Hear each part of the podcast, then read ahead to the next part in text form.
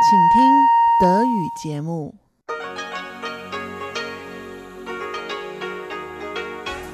Hier ist Radio Taiwan International.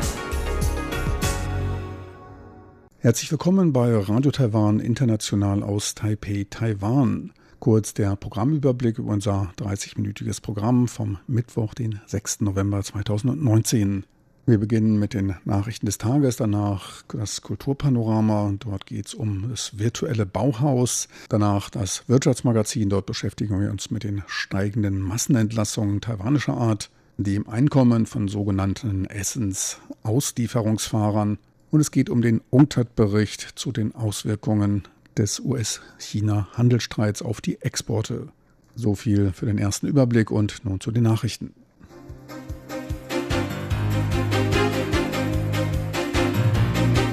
Hier ist Radio Taiwan International mit den Tagesnachrichten vom Mittwoch, den 6. November 2019. Die Schlagzeilen.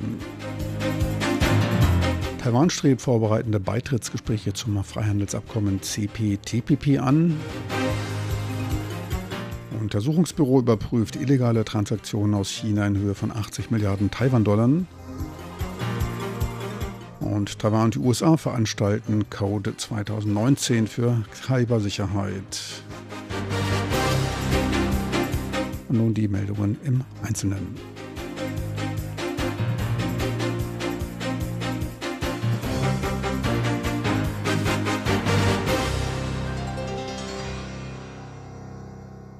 Außenminister Joseph Wu sieht für einen Beitritt Taiwans zu dem für Januar angekündigten Freihandelsabkommen des Regionalen Wirtschaftsintegrationsverbands RCEP angesichts der Mitgliedschaft Chinas und dessen politischen Drucks auf Taiwan keine großen Chancen. Die Regierung werde sich aber mit ganzer Kraft für einen Beitritt zum Freihandelsabkommen CPTPP einsetzen. Taiwan begrüßt einen Beitritt zum CPTPP, um ein Freihandelsabkommen mit den USA und anderen die gleichen Werte teilenden Ländern zu etablieren und konkrete Strategien einer konsistenten Diplomatie zu fördern. Das CPTPP ist Nachfolger des ursprünglich von den USA unter der Präsidentschaft von Barack Obama angeregten Freihandelsabkommens TPP, dessen Mitgliedschaft von den USA nach dem Amtsantritt von Donald Trump fallen gelassen wurde. Dem CPTPP gehören Australien, die Brunei, Kanada, Chile, Japan, Malaysia, Mexiko, Neuseeland, Peru, Singapur und Vietnam an. Von seiner momentanen Ausprägung her ist ein Beitritt Chinas unwahrscheinlich. Bisher wurde noch kein Zeitpunkt für die nächste Beitrittsrunde und der Registrierung neuer Länder zum CPTPP genannt, sagte Außenminister Wu. Es sei daher am wichtigsten, nun aktiv offiziellen Austausch mit den CPTPP-Mitgliedsländern auf Grundlage der von ihnen geschaffenen Regularien voranzutreiben. Zwei Monate vor Beginn der Präsidentschafts- und Parlamentswahlen bezeichnete das Untersuchungsbüro die Kontrolle des Zuflusses chinesischen Kapitals in den Wahlkampf als zurzeit wichtigste Aufgabe. Dabei nutze man die bei den Kommunalwahlen Ende letzten Jahres gewonnenen Erfahrungen. Es habe kürzlich mehrere Wellen von illegalen Transaktionen gegeben. Von insgesamt 17 Fällen wurden drei der lokalen Staatsanwaltschaft übergeben und Geldtransaktionen in Höhe von nahezu 80 Milliarden Taiwan-Dollar festgestellt. Diese werden nun vom Büro zur Bekämpfung von Geldwäsche auf mögliche Wahlbeeinflussung untersucht. Bei der am 8. August gegründeten Zentrale zur Eindämmung von Falschinformationen verfolge man seitdem in 58 Fällen. Zudem habe man weitere 130 Mitarbeiter zur Unterstützung der 20 lokalen Staatsanwaltschaften abgestellt, um sich auf die kommenden Wahlen abzustimmen. Taiwan führt zurzeit drei Tage dauernde Cyberangriffs- und Verteidigungsübungen Code 2019 durch. Die Übungen wurden gemeinsam von Taiwan und den USA organisiert. Vizepremierminister Chen Jimai, gleichzeitig Direktor des Amtes für Informations- und Kommunikationssicherheit, sagte, dass Taiwan häufig Ziel von Cyberangriffen sei. Um sich erfolgreich Gegnern mit fortschrittlicher Technologie stellen zu können, sei die Zusammenarbeit mit anderen Ländern der Welt notwendig. Er erhoffe sich davon weitere Kooperationsmöglichkeiten innerhalb der internationalen Gemeinschaft. Im Unterschied zu anderen Jahren werden in diesem Jahr militärische Übungen durchgeführt, zu dem einheimische als auch ausländische Experten aus der Hacker-Community in Kooperation mit Cyberabwehreinheiten von Finanzunternehmen ihre praktischen Angriffs- und Verteidigungsfähigkeiten schulen.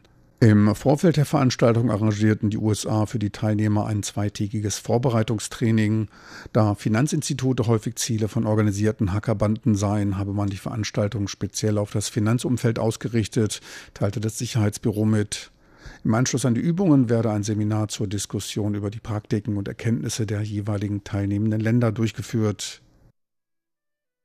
Taiwans Eisenbahnbehörde nimmt Abstand von Plänen zur Einführung einer Gesichtserkennungssoftware an Bahnhöfen. Vorgeschlagen wurde der Plan, um zukünftig gewalttätige Vorfälle wie den Bombenanschlag auf die Taipei Songshan-Station 2016 bzw. die sich 2014 ereignende Messerattacke auf Passagiere der Taipei Metro zu vermeiden. Bei der Messerattacke wurden damals 25 Personen verletzt, es gab mehrere Tote. Mit der Software sollten zudem polizeilich gesuchte Personen automatisch identifiziert und die Behörden alarmiert werden. Weiteres Einsatzgebiet wäre die Überwachung illegalen Zutritts und die Erkennung von auf die Gleise gefallenen Personen gewesen. Unklar sei allerdings die Gesetzmäßigkeit der Gesichtserkennungssoftware. Zum Schutze der Privatsphäre des Einzelnen versichert die Eisenbahnbehörde daher auf den Einsatz der Software. Zur in Deutschland Ende Mai eingereichten Petition zur Aufnahme diplomatischer Beziehungen der BRD mit der Republik China, Taiwans offizielle Bezeichnung, gaben mehr als 56.000 Personen ihre Zustimmung. Stichtag war der 10. Oktober. Die Petition hat damit die notwendige Schwelle von 50.000 Stimmen erreicht und wird am 9. Dezember in einer öffentlichen Anhörung vom Petitionskomitee des Bundestages zusammen mit dem Initiator der Petition behandelt. Wie der in Ostdeutschland aufgewachsene Initiator der Petition Michael Kreuzberg gegenüber der Nachrichtenagentur CNA sagte, habe er nach seinem Besuch in Taiwan Parallelen zwischen den Taiwanstraßenbeziehungen und den damaligen deutsch-deutschen Beziehungen gesehen. Nach seinen negativen Erfahrungen als Bürger eines autoritären Systems wollte er die Öffentlichkeit in Deutschland verstärkt auf das demokratische Taiwan aufmerksam machen. Taiwans Repräsentant in Berlin, Xie Zhiwei, traf sich kürzlich mit ihm in Berlin und gab bekannt, dass, dass beide darin übereinstimmen, dass die deutsche Regierung wegen dieser Petition mit Taiwan keine diplomatischen Beziehungen aufnehmen werde. Beide teilten die Ansicht, dass es das Wichtigste sei, dass im Zuge der öffentlichen Anhörung die Gesellschaft und Medien Deutschlands über Taiwan als schätzenswerter Leuchtturm der Freiheit und Demokratie berichten werden. Taiwans Autobahnamt und das Ministerium für Kommunikation gaben am heutigen Mittwoch den Beginn einer webbasierten Abstimmung zur Ermittlung der landschaftlich schönsten Straßenstrecken bekannt. Damit sollen Reisenden die vielseitigen landschaftlichen Eindrücke Taiwans nähergebracht werden. Zur Abstimmung stehen 30 ausgewählte, in den letzten fünf Jahren bereits ausgezeichnete Landstraßenrouten, aus denen die zehn landschaftlich schönsten Straßenrouten aller Provinzen gewählt werden.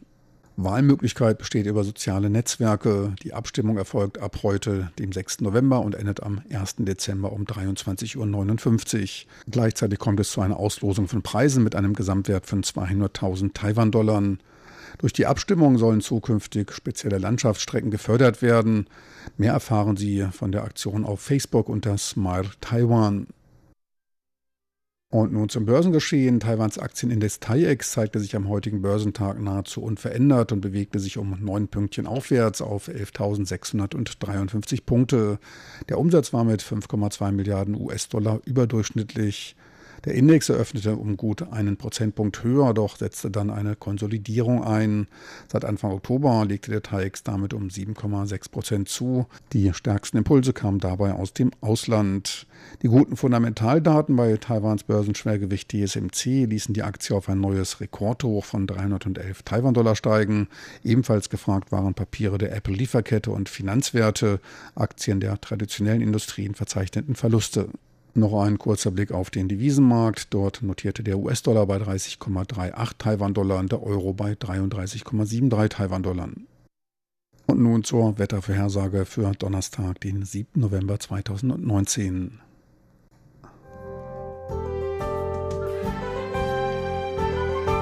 Das Wetter.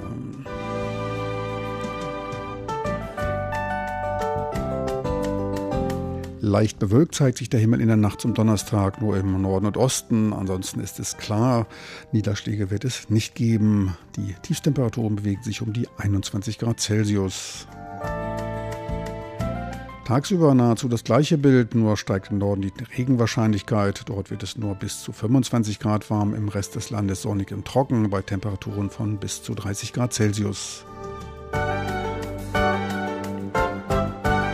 Sie hörten die Tagesnachrichten von Radio Taiwan International vom Mittwoch, den 6. November 2019.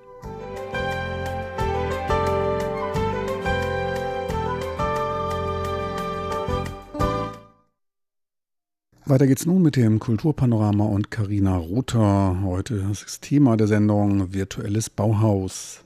Kulturpanorama auf RTI.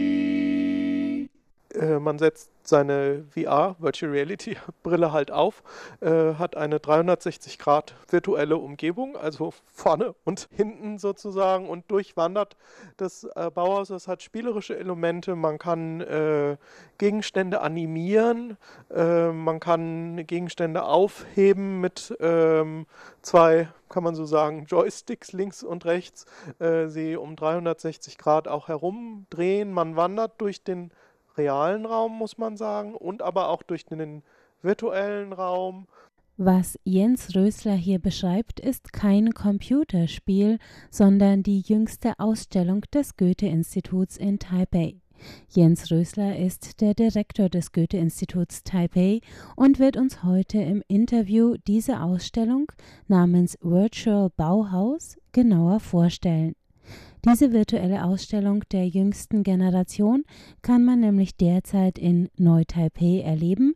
Dort ist sie im Guandu Museum der Nationalen Kunsthochschule vom 18. Oktober 2019 bis zum 5. Januar 2020 zu sehen. Entwickelt wurde das Virtual Bauhaus vom Goethe-Institut Boston in Zusammenarbeit mit dem Cologne Game Lab der Technischen Hochschule Köln anlässlich des 100-jährigen Bauhausjubiläums. Seither wurde der virtuelle historische Bau von Goethe-Instituten in mehreren Städten weltweit zur Ausstellung gebracht.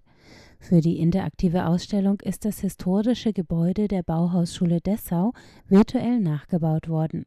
Betreten und erkunden kann man es mittels sogenannter VR-Brillen. Durch sie tritt man in den dreidimensionalen virtuellen Raum des animierten Bauhauses ein und kann sich in ihm frei bewegen. Und äh, das Ganze hat also eine spielerische, eine spielerische Ebene, muss man sagen, die in Ansätzen durchaus an Computerspiele erinnern kann.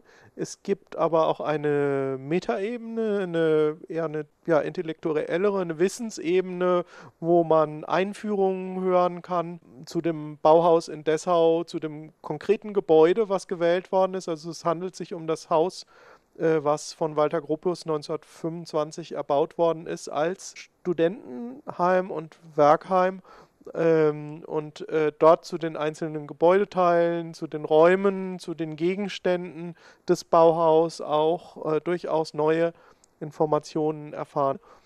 Wie in verschiedenen Leveln kann man das Gebäude in seiner Gesamtheit betrachten, die Flure durchlaufen, aber auch mit den Bauhausstudenten am Arbeitstisch im Atelier sitzen und per Joysticks verschiedene Formen zu einer Skulptur verbinden und eigene Designs entwerfen. Ganz durchgespielt dauert die Ausstellung 20 bis 30 Minuten. Damit, sagt Jens Rösler, soll auch jüngeren Zielgruppen spielerisch ein Zugang zu dem Vermächtnis des Bauhauses und seiner Bedeutung ermöglicht werden. Zugleich stellt das Virtual Bauhaus ein künstlerisches und didaktisches Format dar, mit dem das Goethe-Institut neue Technologien in der Kulturarbeit fördern will. Unter dem programmatischen Stichwort Wie kommt das Neue in die Welt fördern die Goethe-Institute die Verbindung von Kreativität und technologischem Fortschritt in ihren Projekten und Ausstellungen, sagt Institutsleiter Jens Rösler. Und das war auch für die taiwanischen Partner interessant. Jens Rösler beschreibt, wie das Virtual Bauhaus ins Guangdu Museum auf den Campus der Nationalen Kunsthochschule gekommen ist. Wir hatten in dem Fall von Seiten des Goethe-Instituts den Vorschlag gemacht, der vom Guandu-Museum gut aufgenommen worden ist. Das hat damit zu tun, dass das äh, Guandu-Museum in der neuen Leitung äh, von äh, Huang Jianhong einen Schwerpunkt hat äh, neben zwei anderen und das ist dieser Schwerpunkt Performativität, äh, was ja jetzt so traditionell gesehen ungewöhnlich ist für ein Museum. Aber äh, der Museumsleiter sieht das, äh, dieses Digital Bauhaus als irgendwas, als etwas sehr Performatives, da man eben durch diese Räume wandert und das auch inter interaktiv ist. Also man wird selber zum Performer letztendlich dadurch, dass man diese Gegenstände berühren kann. Man kann die, äh, die Figuren dieses triadischen Balletts äh, animieren. Man durchschreitet die Räume. Man kann vorgehen, zurückgehen. Und insofern hat das auch was Performatives, also nichts Statisches oder rein Kontemplatives. Das ist eben ein Ansatz, der so jetzt auch in das Konzept dieses Guandu Museums passt. In einem leeren Raum bewegen sich die Ausstellungsbesucher dort mit ihren VR-Brillen auf dem Kopf und einem Steuerelement in jeder Hand durch den virtuellen Raum, während Umstehende auf einem großen Bildschirm mitverfolgen können, welche Aktionen der interaktive Ausstellungsbesucher im virtuellen Raum ausführt. Doch warum macht diese Ausstellung das Gebäude der Bauhausschule selbst zum Thema, in einem Jahr, in dem überall an die Ideen und Vorreiter des Bauhauses erinnert wird? Das von Bauhausgründer Walter Gropius in Dessau errichtete Schulgebäude verkörperte in seinem Design zentrale Ideen der Kunst-, Design- und Architekturschule Bauhaus, sagt Jens Rösler. Bis zur Schließung durch die Nazis im Jahr 1933 erprobte Deutschlands künstlerische Avantgarde dort Ideen, die als Gegenbewegung zur Industrialisierung und Massenproduktion von Gebrauchsartikeln entstanden.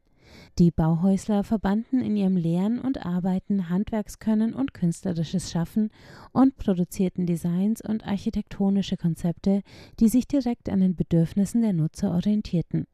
Das Bauhausgebäude steht gleich in mehrerer Hinsicht für diese Innovation, sagt Jens Rösler. Es war das erste Studentenwohnheim im späteren Sinne. Durch offene, weitläufige Räume und geringe Distanz zwischen Studierenden und Lehrenden wurde ein partizipatives, experimentelles Lernen auf Augenhöhe ermöglicht und die weiten Fensterfronten und überdachten Durchgänge zwischen den Gebäudeteilen brachen die Trennung zwischen dem Innen- und der Außenwelt teilweise auf.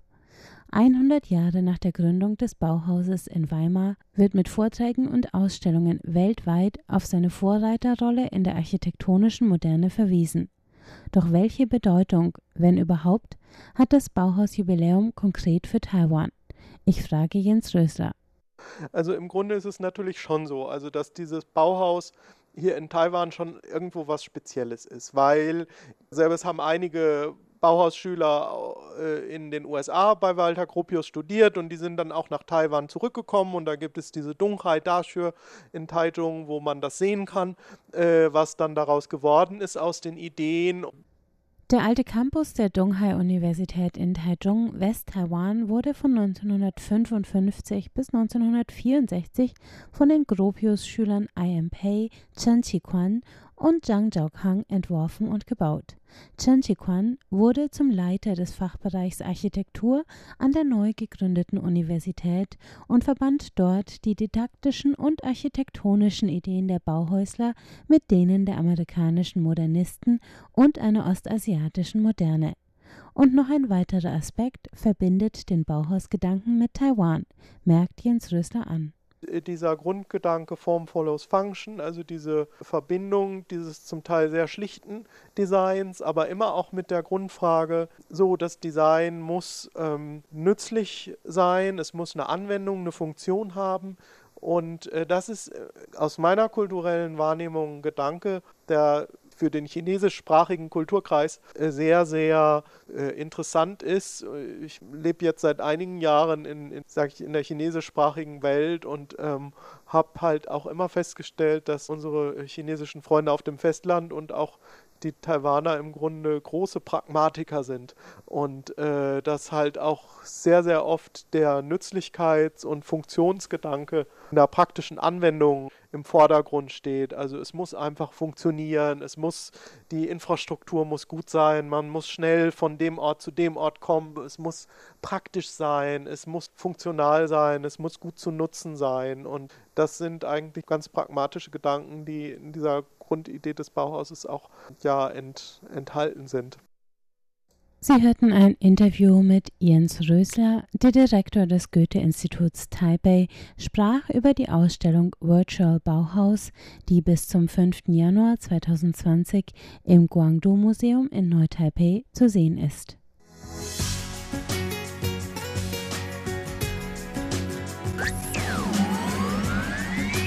Radio Taiwan, international aus Taipeh.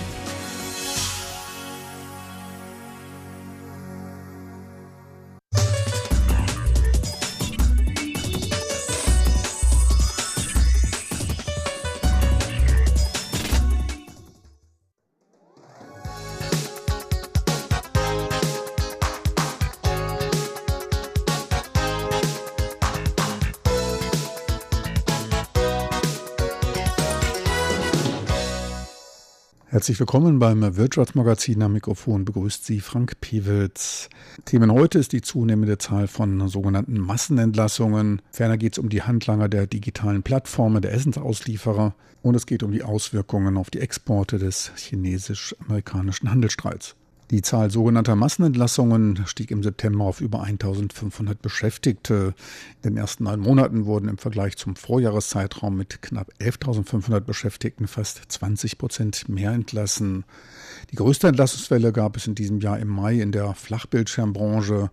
Zhonghua Picture Tubes entließ knapp 2900 seiner Angestellten. Schon im Januar gab der Solarzellenhersteller Motic Massenentlassungen bekannt. Diese sind laut dem Arbeitsschutzgesetz vor Massenentlassungen meldepflichtig und variieren mit der Betriebsgröße.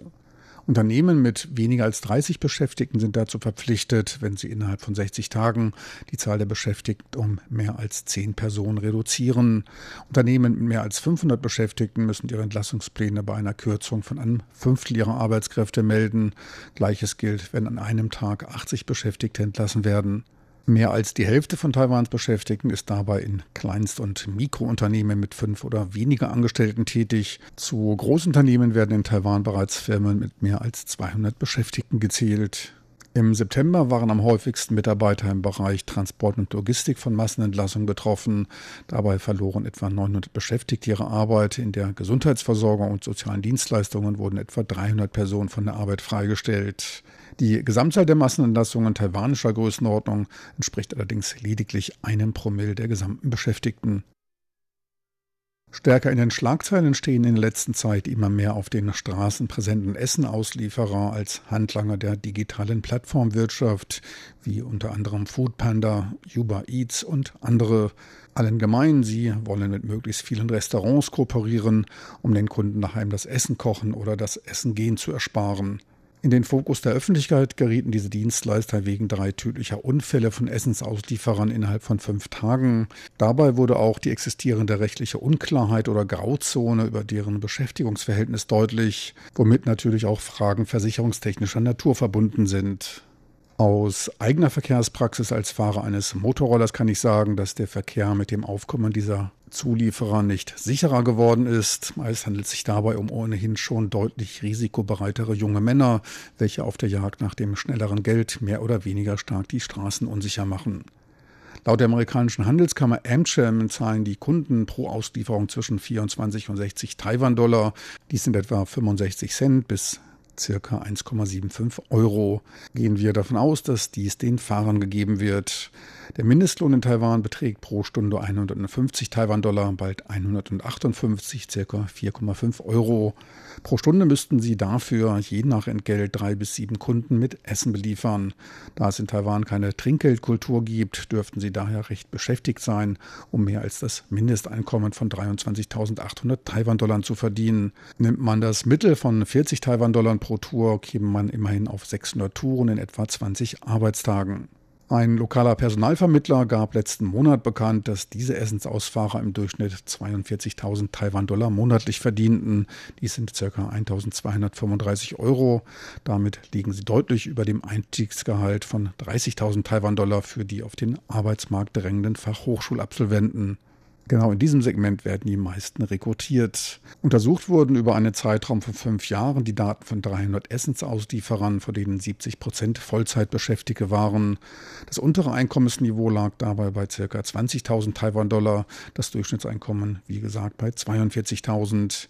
Die in anderen Medien wiedergegebene Aussage eines 20-Jährigen, der angab, 180.000 Taiwan-Dollar monatlich zu verdienen, immerhin 5.300 Euro, konnte der Personalvermittler mit seinen Daten nicht bestätigen. Selbst unter der Annahme, nur die lukrativsten Aufträge auszuführen, käme man nämlich bei 180.000 Taiwan-Dollar monatlich auf 3.000 Einsätze im Monat beziehungsweise ca. 100 Einsätze täglich. Eine nicht sehr realistische Annahme.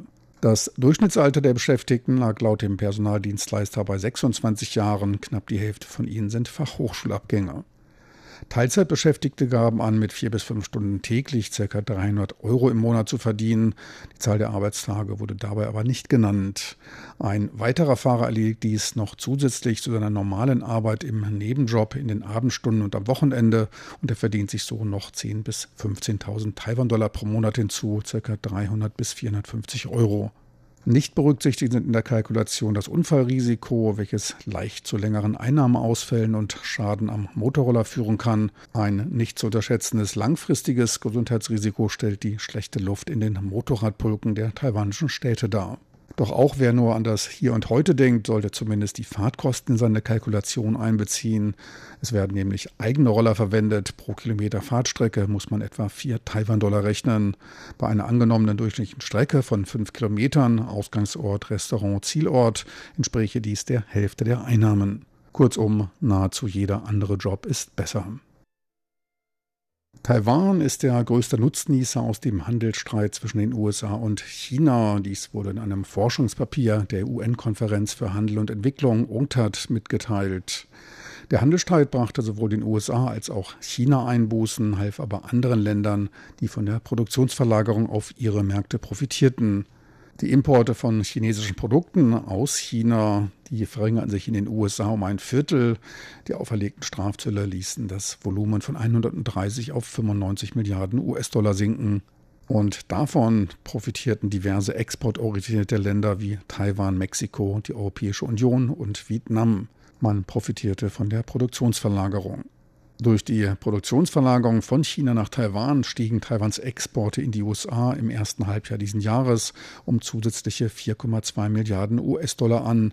Mexikos Exporte in die USA legten um 3,5 Milliarden, die der Europäischen Union um 2,7 Milliarden und die Vietnams um 2,6 Milliarden im gleichen Zeitraum zu. Das Gros der zollbedingten Preissteigerungen wurde dabei an die Verbraucher und Unternehmen in den USA weitergegeben. Dies gilt also nicht nur für Endverbraucher, sondern auch für Importeure von Zwischenprodukten aus China.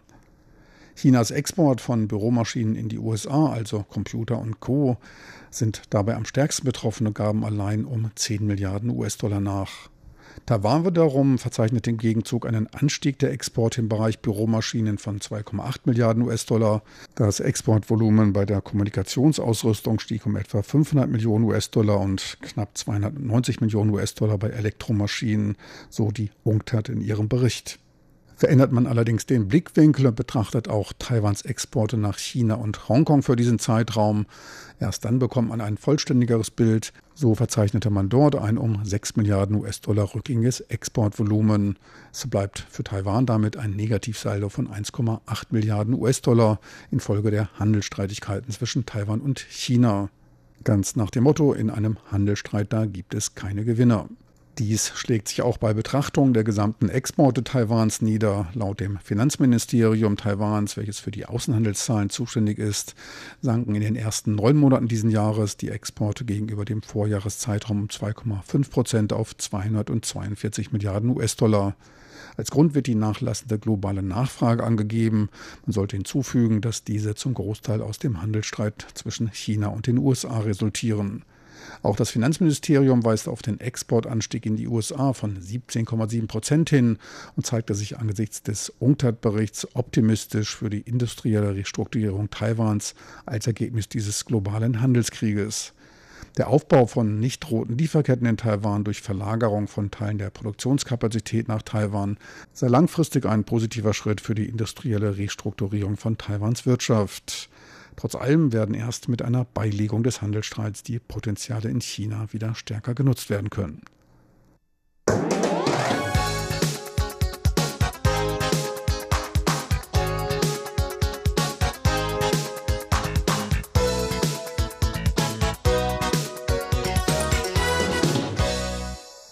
Meine lieben Zuhörer, so viel für heute vom Mittwoch, den 6. November 2019, so viel für heute von Radio Taiwan International. Mir bleibt noch darauf hinzuweisen, dass dieses Programm als auch andere online abrufbar sind. Einfach in Ihren Browser de.rti.org.tv eintippen. So viel für heute. Besten Dank fürs Interesse. Tschüss und auf Wiedersehen. Bis zum nächsten Mal.